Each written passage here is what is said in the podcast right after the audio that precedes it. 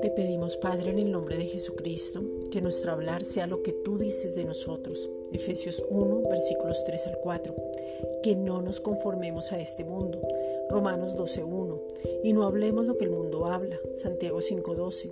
Que nuestro lenguaje sea sazonado con sal, produciendo sed de ti. Colosenses 4, 6. Padre, gracias porque estamos guardados, protegidos, enfocados, seguros, estables. Somos sensatos. Primera de Pedro 1.5. Ahora nos guardamos y guardamos a otros sabiendo que todo lo que está ocurriendo también va a pasar y que tú estás con nosotros siempre. Romanos 13.1. No tememos porque te hemos creído. Primera de Juan 4.17. Creemos y hablamos. Segunda de Corintios 4.13. Creemos lo que dice tu palabra, creemos lo que tú has dicho de nosotros, creemos en la promesa que es Cristo, creemos que tenemos un Padre maravilloso que nos ama permanentemente. Juan 3:16.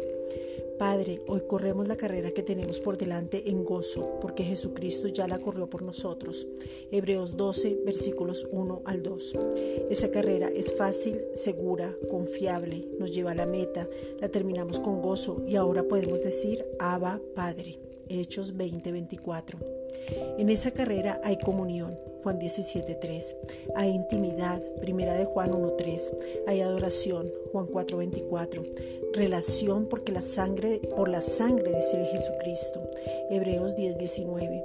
Ya tuvimos entrada directa a ti porque tú nos amaste primero, Oseas 11:4. Enviaste a tu Hijo por amor, Juan 3:16.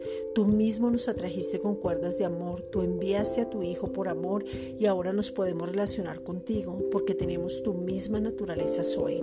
Juan 3:8. Tu mismo ADN, tu misma imagen, tu misma semejanza.